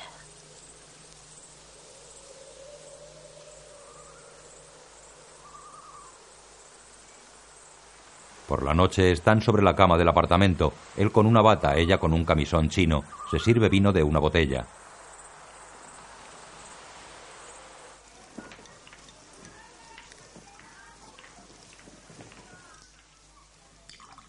¿Es guapa? Es rica. La familia la eligió también por eso. Está cubierta de oro, jade y diamantes.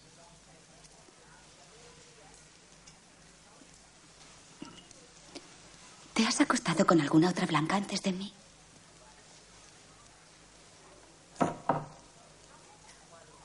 Sí, en París, claro. Aquí, no. ¿Por qué no? Aquí, aparte de las prostitutas francesas, es imposible acostarse con una mujer blanca. Totalmente imposible.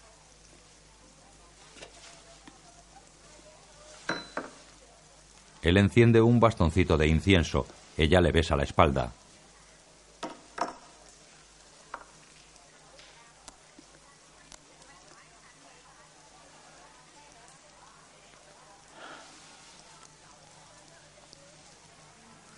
Él la toma de la barbilla y la mira a los ojos.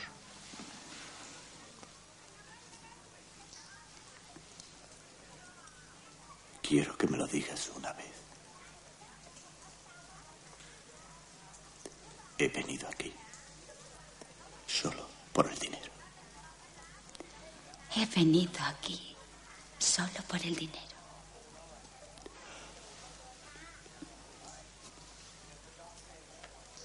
Repite conmigo. He pensado en el dinero y solo en el dinero desde que te vi en el transbordador. He pensado en el dinero y solo en el dinero desde que te vi en el.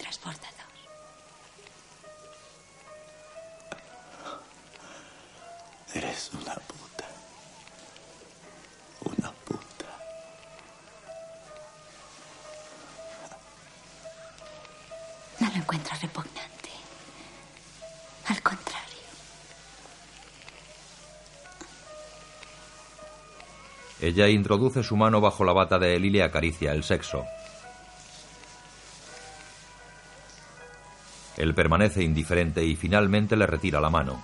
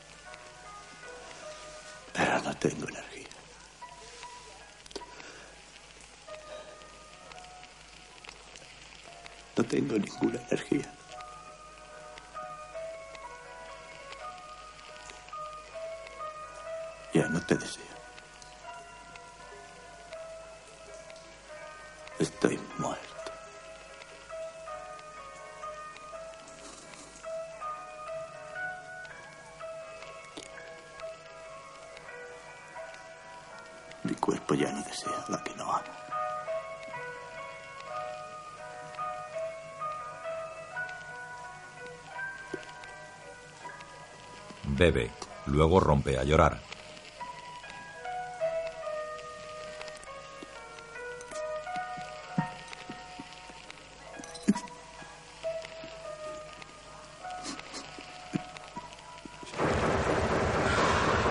El transbordador atraviesa el Mekong llevando el coche negro. En su interior, la chica está sola, acurrucada en el asiento trasero.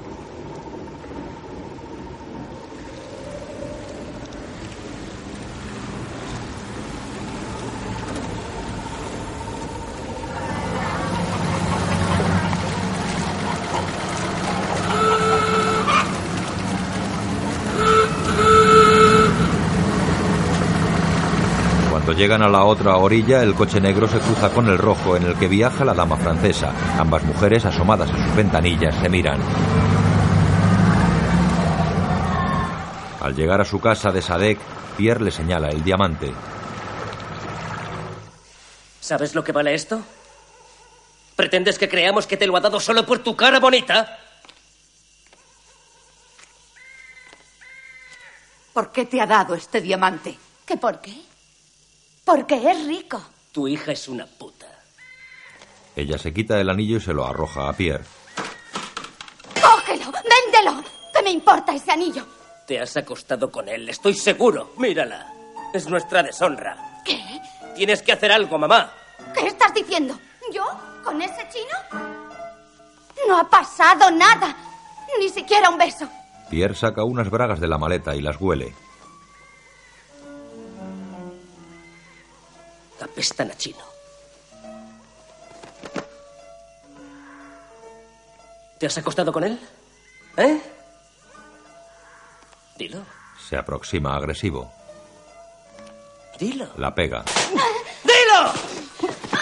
¡Vas a decirlo, puta! ¡Eres una puta! ¡Te has acostado con un chino! ¡Basta acostar!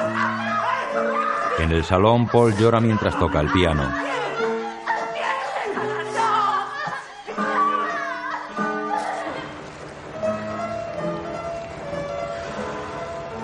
Coche negro lleva a la chica a Saigón.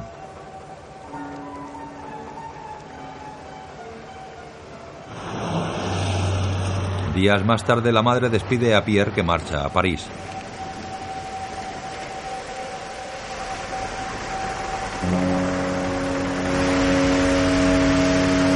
Su cara abotargada y descompuesta por el opio asoma sobre la barandilla del transatlántico. Más lejos, tras la valla del puerto, Paul y la hermana esperan. Llueve.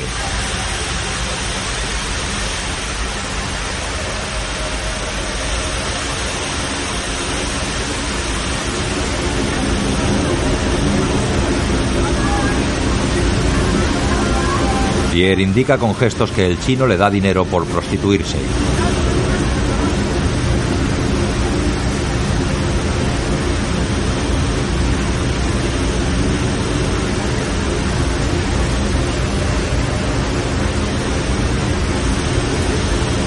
El transatlántico zarpa. La madre, mojada por la lluvia, esboza una triste sonrisa mientras ve cómo su hijo deja la barandilla y se interna en el buque.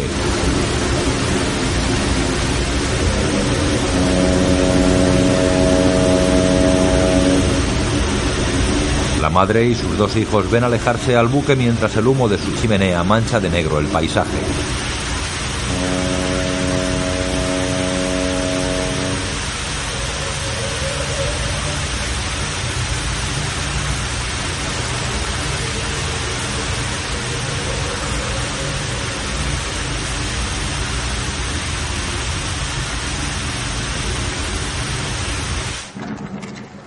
Noche la chica monta en un rickshaw tirado a pie por un nativo.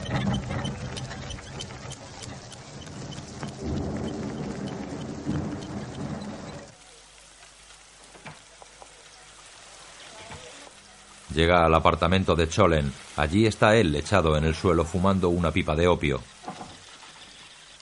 Creí que mi niña no volvería más. Tomé un rickshaw.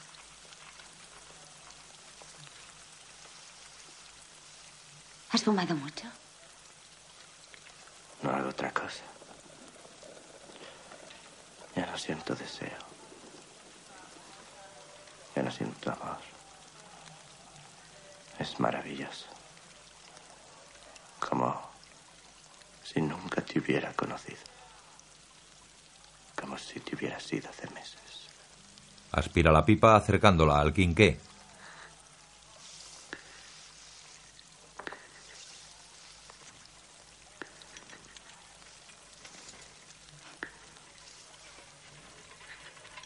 ¿Cuándo es la boda?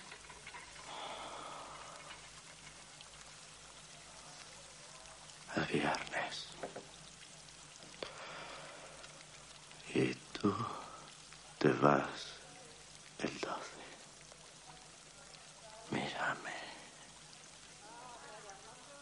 Voy a morir de amor por ti.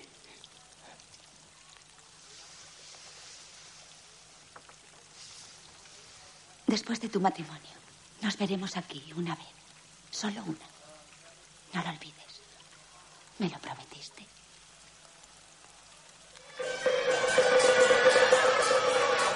La novia llega en un lujoso palanquín llevado a hombros por cuatro criados. A orillas del canal, la gente espera amenizados por una banda de música.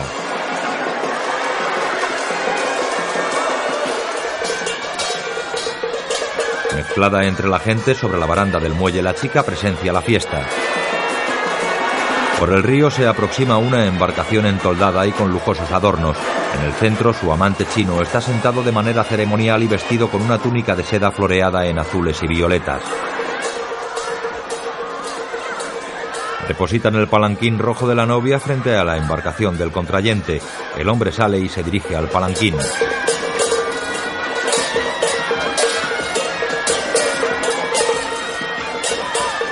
Se detiene un momento y levanta la cabeza. Al fondo, frente a él, está la chica francesa con su sombrero de hombre.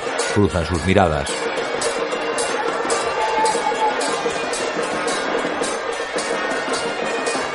El hombre se dirige al palanquín donde los padres de los novios departen.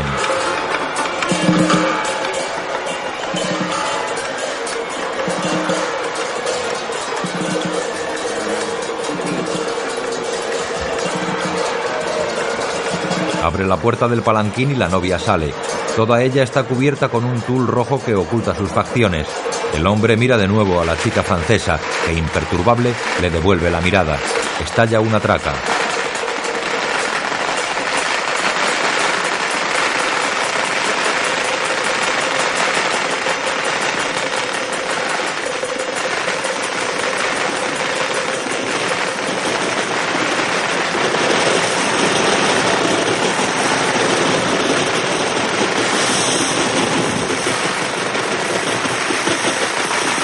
Chica vuelve en bicicleta a su casa de Sadek. Su madre está en una hamaca con gesto lánguido. Una criada empaqueta la vajilla.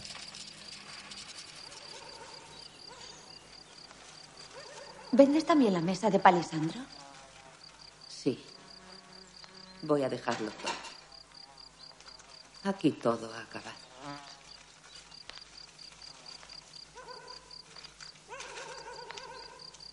Solo echaré de menos las camas de metal. En Francia son demasiado blandas.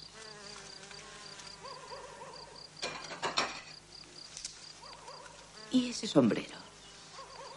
Mamá, hace meses que lo llevo. ¿Te lo compré yo acaso? ¿Quién si no?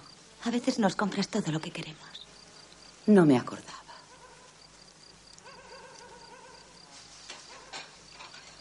Sabes, yo no era como tú.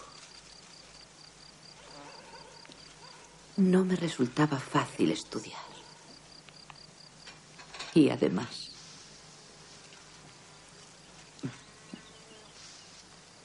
era muy seria. Lo fui demasiado. Así fue como perdí el sabor de mi propio placer.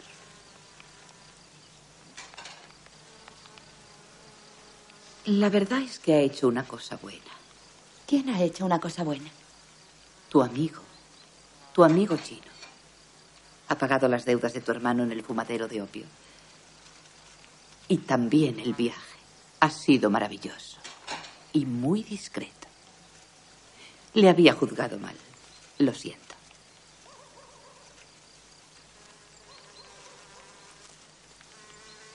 ¿Le ves solo por el dinero? Sí. En el barrio de Cholen, la chica se aproxima al apartamento. Llueve.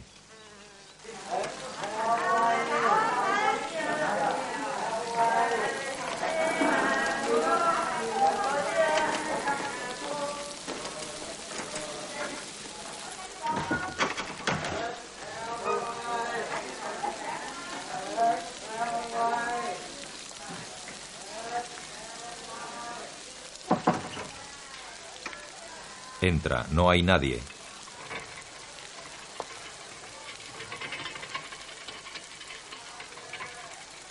Se sienta en la cama vacía sin quitarse la capa de lluvia.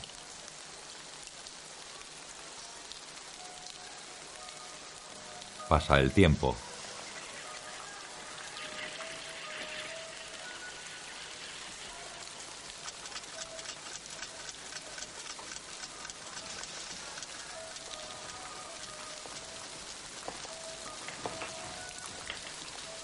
Se levanta y mira a la calle a través de las rendijas de los postigos.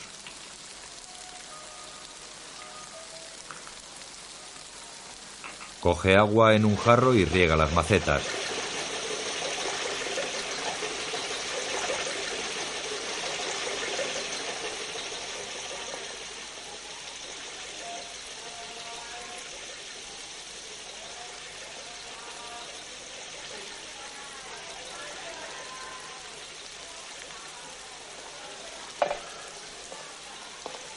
Vuelve a sentarse en la cama.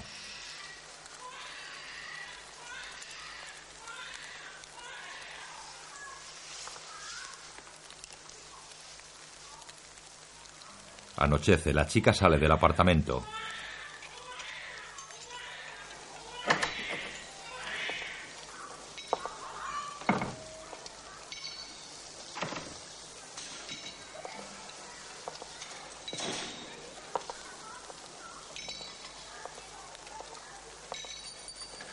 Lentamente por la calle casi vacía.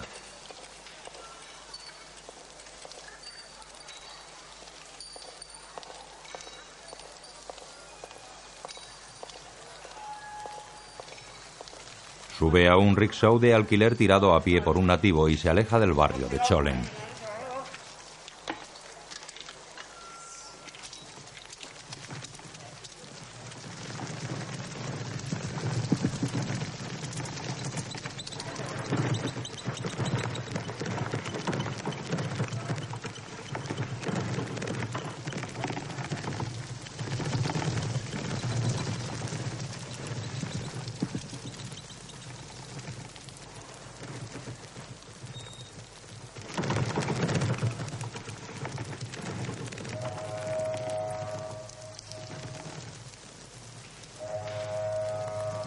Es el día de la partida. En el puerto de Saigón, el transatlántico está a punto de salir.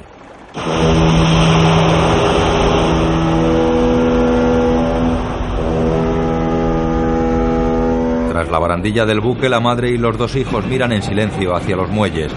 El práctico tira de la soga guiando al transatlántico hacia alta mar.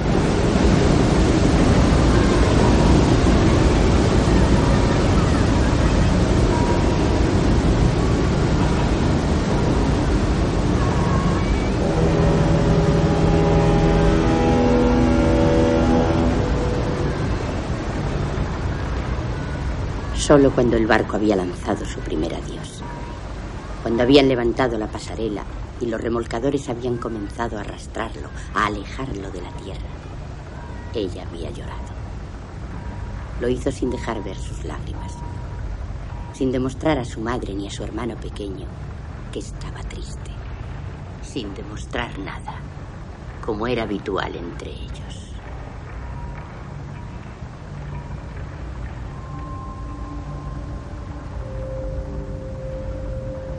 La chica mira seria hacia los muelles. Su mirada se anima al descubrir al coche negro apostado tras una pila de sacos. Conforme el buque avanza, el coche se hace totalmente visible.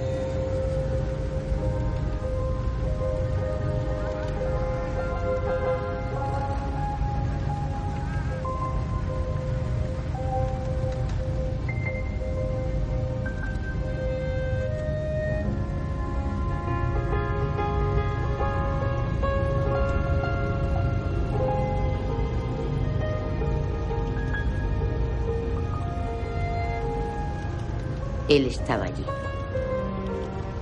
Era él el que estaba sentado detrás. Esa forma apenas visible, inmóvil, abatida.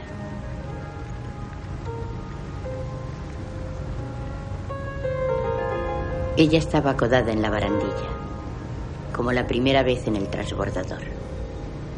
Sabía que él la miraba. Y ella también le miraba.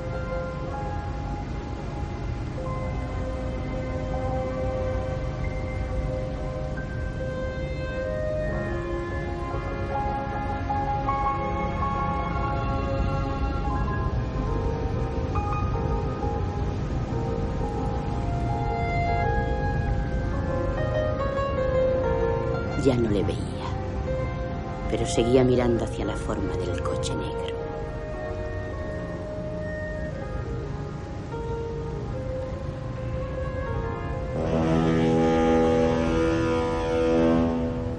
Y después, al final, ya no le vio. El puerto se desvaneció en la distancia y también la tierra.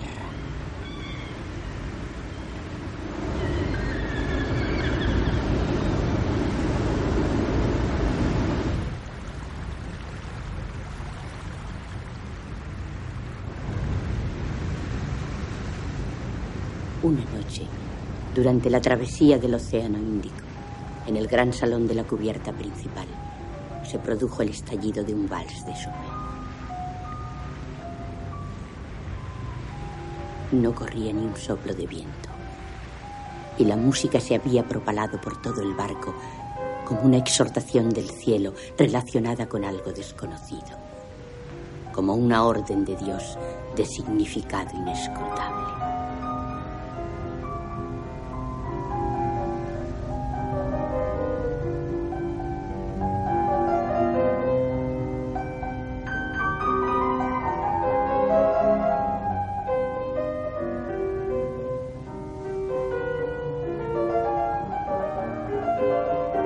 Ella lloró porque pensó en el hombre de Cholen, su amante, y de repente no estaba segura de no haberle amado con un amor que le hubiera pasado inadvertido por haberse perdido en la historia, como el agua en la arena.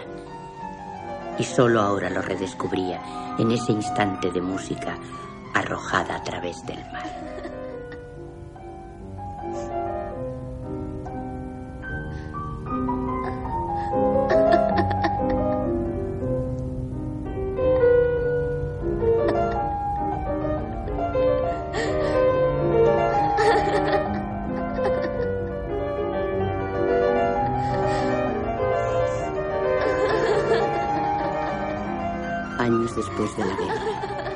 Las bodas, de los hijos, de los divorcios, de los libros, él había venido a París con su mujer. Le había telefoneado. Estaba intimidado. Le temblaba la voz. Y en ese temblor ella reconoció el acento de China. Él sabía que ya había empezado a escribir libros, se había enterado de la muerte de su hermano pequeño y lo había sentido por ella. Después ya no había sabido qué decir. Y luego se lo había dicho. Le dijo que todo era como antes, que todavía la amaba, que nunca podría dejar de amarla, que la amaría hasta la muerte.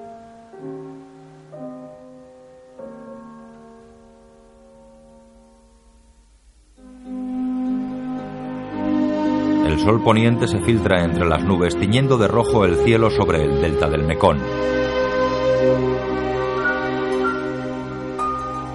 Con Jane March en el papel de la chica, Tony Leigh como el amante chino, Frederick Meininger como la madre, Arnaud Giovanetti como Pierre y Melville Polpot como Paul.